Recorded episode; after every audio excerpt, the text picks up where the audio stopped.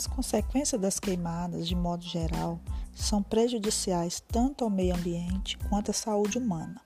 Elas também emitem gases poluentes e fumaça, que causam mal à saúde do ser humano, aumentando os casos de doenças respiratórias nos locais próximos das queimadas. Uma das maiores preocupações é que, com a remoção da vegetação, provoca uma grande perda da biodiversidade, assim como a perda do habitat dos animais e plantas nativas, e aumenta a extinção das espécies de animais. Devemos sempre nos prevenir, evitando nunca queimar o lixo doméstico ou entulhos e folhas secas. Um pequeno foco pode se alastrar e afetar as áreas extensas. Quando realizar plantio, respeite as áreas descobertas que acompanham a rede elétrica e as faixas de servidão. Nunca use fogo na limpeza de terrenos. Se você tiver um lote ou propriedade no campo, evite usar o fogo na limpeza do terreno. A prática que é primitiva também é vetada em lei. Para proteger grandes áreas de plantação, promova aceiros. Aceiros são faixas de solo nu, limpo de qualquer vegetação. Jamais atear fogo em área de vegetação ou roçada, desmatada sem a devida autorização e supervisão do órgão ambiental. Para as propriedades rurais, manter sempre aceiros e grupos de vizinhos sempre atentos a qualquer surgimento de queimadas. Na zona urbana, todo proprietário de terreno deveria manter sua propriedade limpa, com pouca ou nenhuma vegetação. Não usar o fogo como agente de limpeza em qualquer que seja local ou para renovar a pastagem.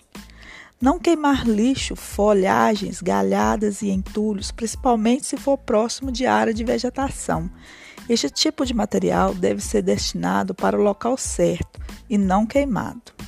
Não lançar bituca de cigarro pela janela do veículo quando trafegar por rodovias ou estradas vicinais, pois a vegetação seca pega fogo muito facilidade, devido à baixa umidade e do período de estiagem.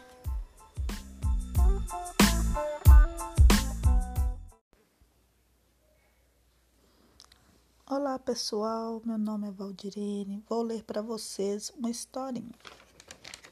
O beija-flor e a floresta. Certo dia, uma enorme coluna de fumaça foi avistada ao longe e em pouco tempo, embaladas pelo vento, as chamas já eram visíveis pela copa das árvores.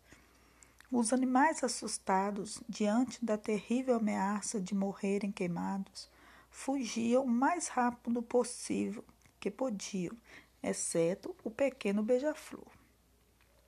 Este passava zunindo como uma flecha, indo veloz em direção ao fogo e dava um voo quase rasante por uma das labaredas. Em seguida, voltava ligeiro em direção a um pequeno lago que ficava no centro da floresta. Incansável em sua tarefa e bastante ligeiro, chamou a atenção de um elefante que, com suas orelhas imensas, ouviu suas idas e vindas pelo caminho. E curioso para saber o porquê o pequeno não procurava também afastar-se do perigo, como todos os outros animais, pediu-lhe gentilmente que o escutasse. Ao que ele prontamente atendeu pairando no ar, a pequena distância do elefante curioso, meu amiguinho, notei que tem voado várias vezes ao local do incêndio. Não percebe o perigo que está correndo? Se retardar sua fuga, talvez não dá tempo de se salvar. O que está fazendo de tão importante? Tem razão, senhor elefante. Há mesmo um grande perigo em meio àquelas chamas. Mas acredito que se eu conseguir levar um pouco de água em cada voo, estarei fazendo a minha parte para evitar que nossa floresta seja destruída. E o elefante, convencido pela beija-flor, com sua vigorosa capacidade, acrescentou centenas de litros de água às pequenas gotinhas que levava o beija-flor sobre as chamas.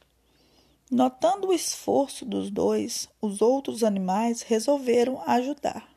formando um imenso exército de combate ao fogo.